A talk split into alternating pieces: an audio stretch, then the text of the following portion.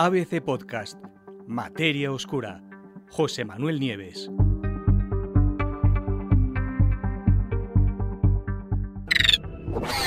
¿Ha llegado la vida del espacio? Desde hace ya mm, varias décadas, los científicos están barajando una hipótesis que puede parecer rara, pero que si lo pensamos bien, tiene toda la lógica. Y es que la vida, o por lo menos los elementos que componen la vida, los elementos básicos de la vida, no se generaron aquí en la Tierra, no nacieron aquí en nuestro mundo, sino que vienen del espacio, y en concreto a bordo de meteoritos. De hecho, en las últimas décadas se han detectado decenas de compuestos orgánicos, de moléculas orgánicas diferentes en meteoritos, e incluso algunas de las bases esenciales, ¿no? de, los, que llaman, de las que llaman las, letras, las nucleobases primarias, las letras con las que está escrito nuestro ADN. Eh, entre todas las moléculas orgánicas tenemos cinco que son esenciales, que son la adenina, la citosina, la guanina, la timina y el uracilo. Estas son las llamadas, como os digo, las cinco nucleobases primarias y se definen por sus letras iniciales, A, C, G, T y U, por uracilo. ¿no? Y las múltiples combinaciones de estas cinco letras es lo que forma el libro de instrucciones de todos los seres vivientes.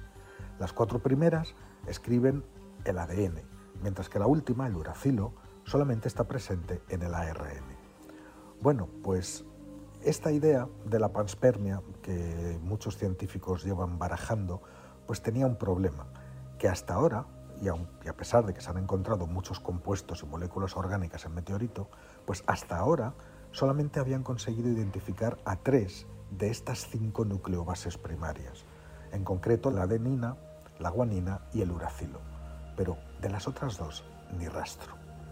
Bueno, pues ahora, y esta es la noticia, y gracias al uso de una nueva generación de herramientas analíticas, un equipo de investigadores japoneses de la Universidad de Hokkaido ha conseguido por fin también encontrar la citosina y la timina, las dos nucleobases que faltaban. Y lo han hecho en tres conocidísimos meteoritos, el meteorito de Murray, el de Murchison y el del lago Tagish. El hallazgo es tan importante que ha sido publicado en Nature. ¿Cómo son esos meteoritos? En los tres casos, eh, estos tres meteoritos son eh, eh, condritas carbonáceas, es decir, aglomerados, aglomerados de, de, polvo y piedras más, más pequeñas que y datan de la formación del sistema solar, es decir, son muy antiguos. Fijaros, el primero de ellos, el de Murray, por ejemplo, pues fue encontrado en Estados Unidos en 1950 el de Murchison, que apareció en Australia, se encontró en el año 1969.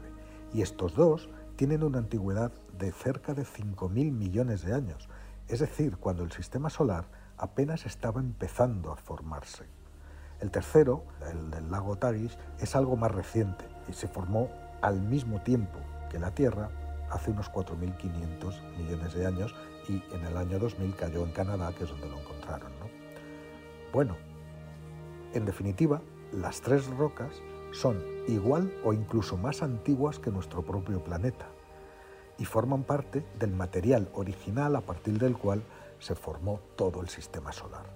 O sea, lo que tenemos que fijarnos es que en un momento tan temprano y cuando la Tierra todavía no existía, estos, estos cinco elementos básicos para formar el ARN y el ADN ya estaban presentes en las rocas que participaron en la formación del sistema solar.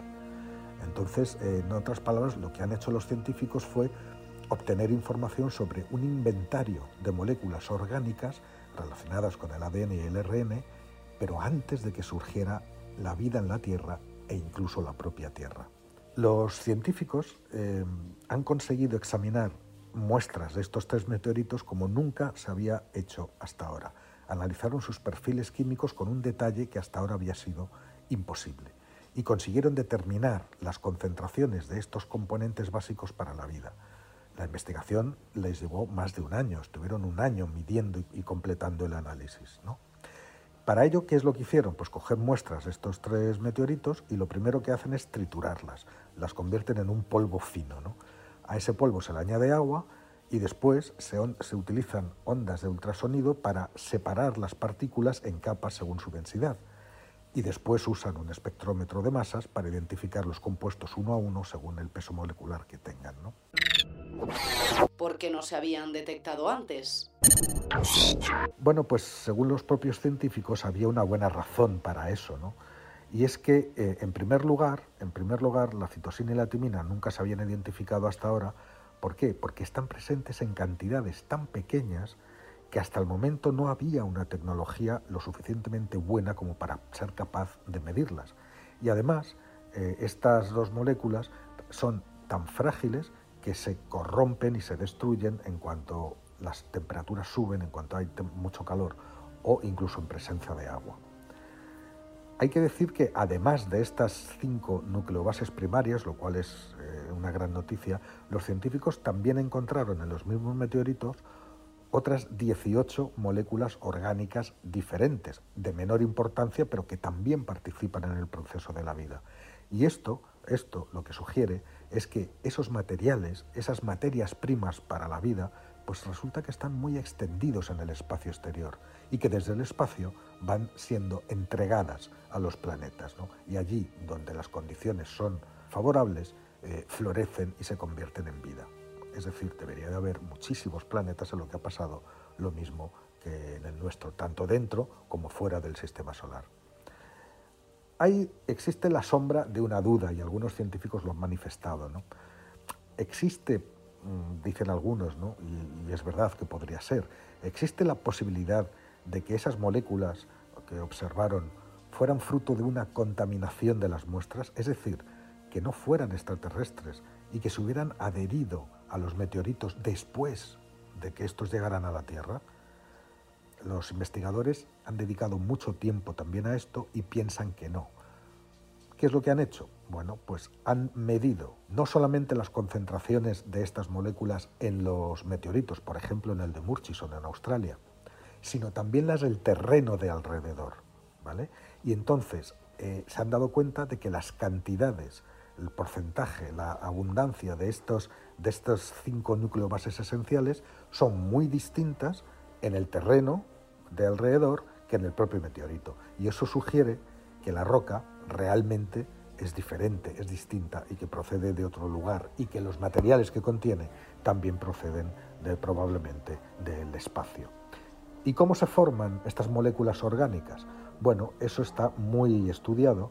Eh, estos compuestos y otros compuestos orgánicos se pueden generar por reacciones fotoquímicas, la luz del sol o la luz de, cualquier estrella, reacciones químicas que se producen en los granos de polvo que flotan en el espacio interestelar.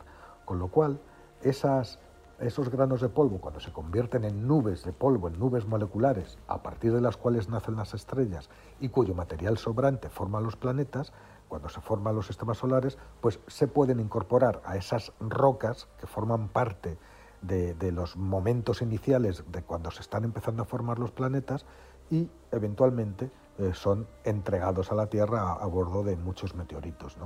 Sabemos que hace 4.000 millones de años, cuando la Tierra estaba mm, terminando de formarse, era muy joven, muy reciente, hubo un episodio muy violento que duró millones de años que se llama el Gran Bombardeo en el que objetos de todos los tamaños, meteoritos, asteroides, incluso objetos como planetas de grandes, pues chocaban unos con otros, mientras que los planetas seguían creciendo y formándose y buscaban cada uno ocupar su sitio orbital, o sea, buscaban ocupar las órbitas que actualmente, que actualmente ocupan. Y eso sucedió pues, eh, pues justo mm, en el momento en el que los primeros restos, las primeras formas de vida se sabe que llegaron a la Tierra. Fijaros que el resto de vida más antiguo que conocemos en el planeta tiene 3.760 millones de años. Es un fósil de una bacteria. Y esa bacteria estaba ya lo suficientemente evolucionada, era lo suficientemente perfecta como para suponer que tenía antepasados. Es decir, el primer origen de un ser vivo en la Tierra pudo estar cercanísimo a los 4.000 millones de años. ¿no? Bueno, es verdad que hallazgos como este no terminan de despejar del todo las dudas sobre si la vida en la Tierra recibió o no recibió ayuda del espacio, ¿no? o si se produjo solamente en la sopa prebiótica aquí, en la Tierra, en la infancia de nuestro planeta. Pero fíjate, o fijaros, eh, lo que dicen los investigadores, ¿no? Es una forma de añadir piezas muy importantes a ese rompecabezas de la búsqueda del origen de la vida. Y se formulan una pregunta que yo os dejo aquí. ¿Nacemos realmente en nuestro pequeño planeta azul o resulta que nuestra composición química revela que la vida extraterrestre existe y que esa vida somos nosotros? Quedaros pensando en eso.